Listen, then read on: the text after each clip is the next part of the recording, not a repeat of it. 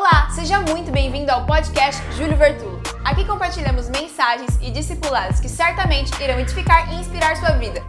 Você está preparado? Juízes capítulo de número 13. Diga comigo, quando Deus entra na história, tem um final feliz. Diz o texto que estamos abertos, você pode acompanhar também no telão. Juízes 13, verso 1. Nós vamos ler alguns versículos. Os israelitas voltaram a fazer o que o Senhor reprovava. E por isso o Senhor os entregou nas mãos dos filisteus durante 40 anos. Certo homem de Zorá, chamado Manoá, do clã da tribo de Dan, tinha mulher estéril. Certo dia o anjo do Senhor apareceu a ela e lhe disse: Você é estéril, não tem filhos, mas engravidará e dará à luz a um filho. Todavia, tenha cuidado não beba vinho, nem outra bebida fermentada, não coma nada impuro. Não se passará navalha sobre a cabeça do teu filho, porque o menino será nazireu, consagrado a Deus desde o nascimento. Ele iniciará, ele iniciará a libertação de Israel das mãos dos filisteus. Pai de amor, nós oramos nesse momento e que nos próximos minutos tua palavra fale com a igreja, de maneira que possamos, ó Deus, te receber e te reconhecer na nossa vida hoje. Quem crê, diga amém. É interessante que Deus começa a sua obra com os improváveis, querendo trazer alguém para libertar. Deus escolhe um casal estéreo, porque tem coisas que só podem começar por intervenção divina. Diga comigo, aquilo, diga de novo, aquilo, que a minha capacidade, a minha força, a minha inteligência, o meu preparo, não puderam, o Senhor pode. Deus está procurando pessoas e tem algumas coisas na sua vida que só podem nascer por intervenção divina.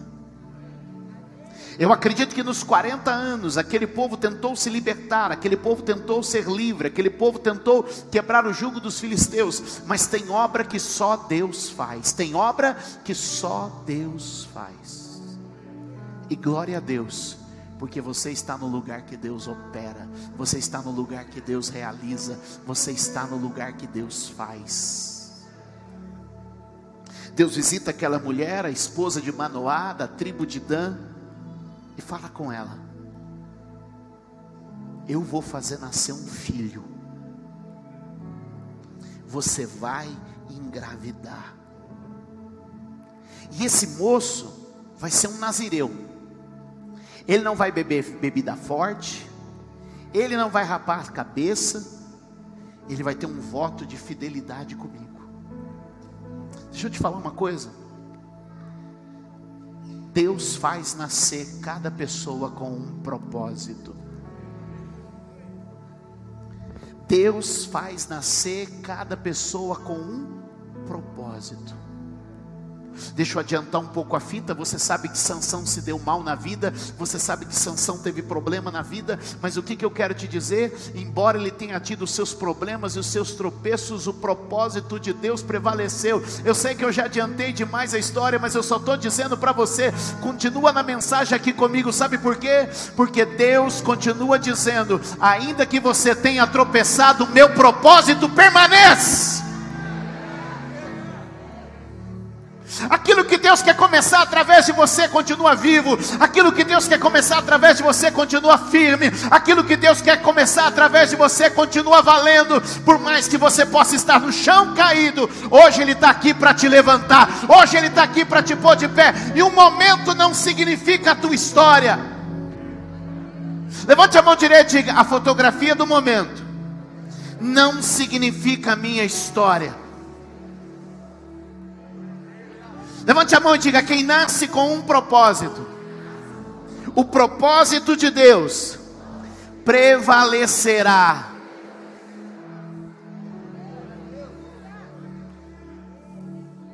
Quando o anjo visita aquela mulher, ele diz: vai nascer com um propósito e tem que trilhar um caminho. Escuta. Depois de entender o propósito, é preciso ser instruído no caminho. Vou repetir. Depois de entender o propósito, é preciso ser instruído no caminho. Sabe, a fé tem instrução. A vida de fé é uma vida de instrução. E a gente precisa ouvir o que Deus está querendo nos ensinar. Porque tem gente que está vivendo longe do propósito, porque não aprendeu a andar no caminho de Deus. O que acontece com Sansão é que o anjo fala, ele tem um propósito e vai ter um caminho. Diga um propósito e um caminho. Sabe por que eu prego aqui todo domingo, toda quinta para vocês? Porque o Deus que te deu um propósito também te ensina um caminho. Porque não adianta apenas ouvir que Deus tem propósito com a nossa vida, é preciso aprender o caminho. Diga comigo, é preciso aprender o caminho. Mas escute isso, não só aprender o caminho, mas perseverar nele. O que eu venho te dizer é que o Deus que te criou e te deu propósito também te instrui no caminho para uma vida vitoriosa. E eu vim declarar: forças espirituais da maldade querem te tirar deste caminho de instrução, mas eu vim hoje como mensageiro de Deus para dizer: Satanás perdeu mais um, os laços do diabo na sua vida foram quebrados hoje para a glória de Deus. Quem acredita que tem uma libertação acontecendo aqui agora? Homens e mulheres escravos de enganos do diabo estão sendo livres nesta hora em nome de Jesus. Tem libertação nessa casa. Este lugar é um lugar de visitação divina. E Deus não só está te dando propósito, Deus está te dando o caminho para chegar lá. Levante a mão e diga: Deus que me deu propósito também me dá um caminho.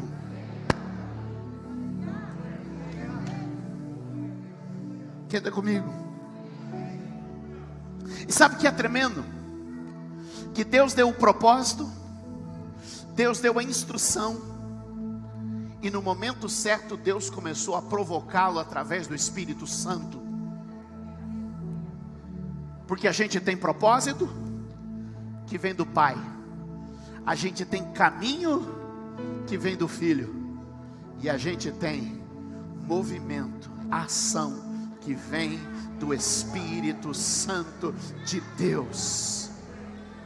Sansão passou uma vida inteira sabendo que tinha propósito e que tinha caminho, tinha propósito e tinha mas em determinado momento da sua vida, a Bíblia diz que o Espírito Santo começou a movê-lo.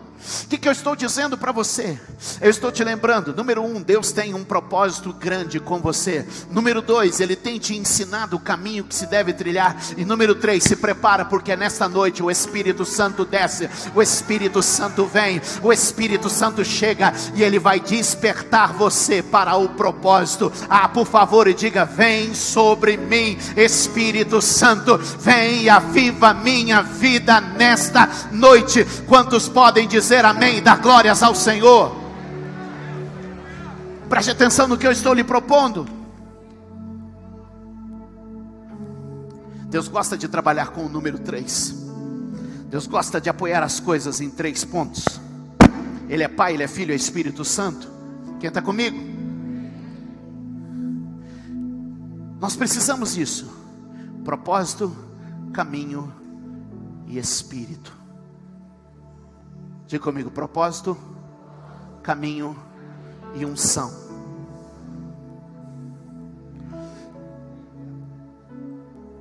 Peça para que o propósito seja revelado na sua vida. Ouça a instrução que Deus está trazendo. E receba em nome de Jesus, a unção do Espírito Santo.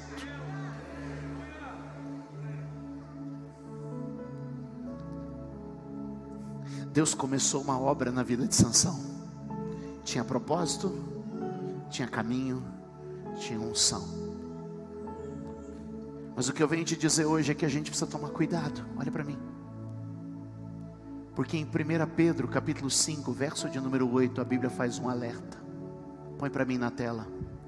1 de Pedro, capítulo de número 5, verso de número 8, o texto bíblico nos diz: Vigiai, sede sóbrios, o diabo, o vosso adversário, anda ao redor, rugindo como um leão, buscando alguém para devorar, para destruir, para atacar, para tomar. Qual que é o alerta que eu te faço hoje? O Deus que te deu propósito, o Deus que te dá caminho, o Deus que te dá unção, também te diz: vigia. Vamos ler? Todos comigo na tela agora? A igreja, por favor. Sejam sóbrios e vigiem. O diabo, o inimigo de vocês, anda ao redor como um leão rugindo e procurando quem possa devorar. Verso de número 9 é o conselho que Pedro nos dá. Vamos lá, todo mundo junto comigo, leia aqui, vamos lá, aqui, ó, desse lado. Resistam-lhe, permanecendo firmes no chamado, no caminho, na unção, na fé, sabendo que os irmãos que vocês têm em todo o mundo estão passando pelos mesmos sofrimentos. Na hora da dor, na hora da luta, permanece no propósito, permanece no caminho, permanece na unção. Na hora da guerra, quando o inimigo se levanta, permanece no caminho, permanece no propósito, permanece na unção. Mas o que aconteceu? Olhe para mim. Sansão não vigiou. Sansão não vigiou. Sansão deu lugar a algumas coisas que eu queria que você anotasse. A primeira delas, segredos. Sansão era um homem cheio dos segredos, coisas ocultas, escondidas, segredinhos, coisas que ninguém viu, coisas que ninguém pode saber. A Bíblia fala sobre ocultar e revelar coisas. Essa é a diferença de evangelho e de religião. A religião tenta varrer as coisas para debaixo de um mas o Evangelho é quando a gente põe as claras que a liberdade vem. Não é quando eu escondo ou encubro com uma desculpa, com uma palavra, com alguma coisa. Porque o que, que era o sacrifício? O sacrifício era uma forma de cobrir o pecado. O sacrifício era uma forma de cobrir o pecado. Mas amados, o sangue de Jesus não cobre pecado. O sangue de Jesus nos purifica de todo pecado. Portanto, meus amados, aconselho que não pequeis. Mas se pecarem, nós temos diante de Deus um um advogado, um intercessor, um amigo, e Ele é fiel e justo para interceder por nós e nos perdoar os pecados, para que de fato sejamos livres. Se existem segredos no seu coração, vai diante do Senhor e expõe para Ele, porque Ele vai te libertar e te fazer livre novamente.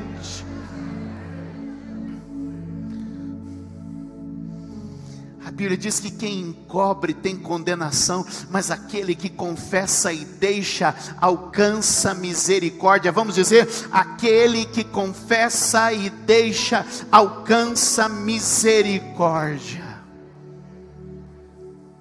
Uma segunda coisa que Sansão tinha, tinha seus segredos e tinha seus impulsos. Tinha segredos e tinha os seus? Eu oro hoje para que você domine a carne. A Bíblia diz que é como uma cidade sem muros, o homem que não consegue conter os seus desejos. Não tem defesa, não tem proteção. Quem está comigo?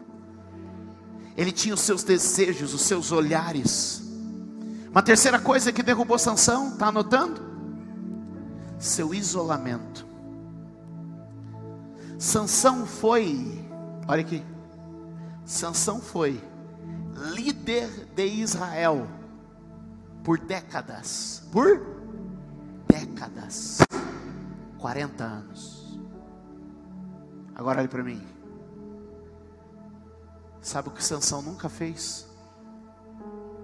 Ivan, ele nunca reuniu um exército. Ele nunca formou uma tropa. Sansão sempre lutou e agiu sozinho. Ele foi o único líder da nação que nunca reuniu um exército. Ele foi o único líder da nação que nunca formou um exército, nunca formou um governo. Ele sempre lutou e agiu sozinho. Aproveita que você está de máscara, vida vira para alguém e diz assim: Nós não nascemos, Deus não nos chamou para uma vida isolada. Diga, nós dependemos, nós dependemos da comunhão. Alguém pode dar um aplauso ao Senhor, porque tem uma mentira do diabo querendo dizer que sozinho você pode ser igreja. Tem uma mentira do diabo querendo dizer que sozinho você pode ser igreja. Você só pode ser igreja comigo e as portas do inferno não prevalecem quando nós estamos reunidos como igreja. Não ande sozinho, não caminhe sozinho. Quem está comigo? Quarto lugar. Sansão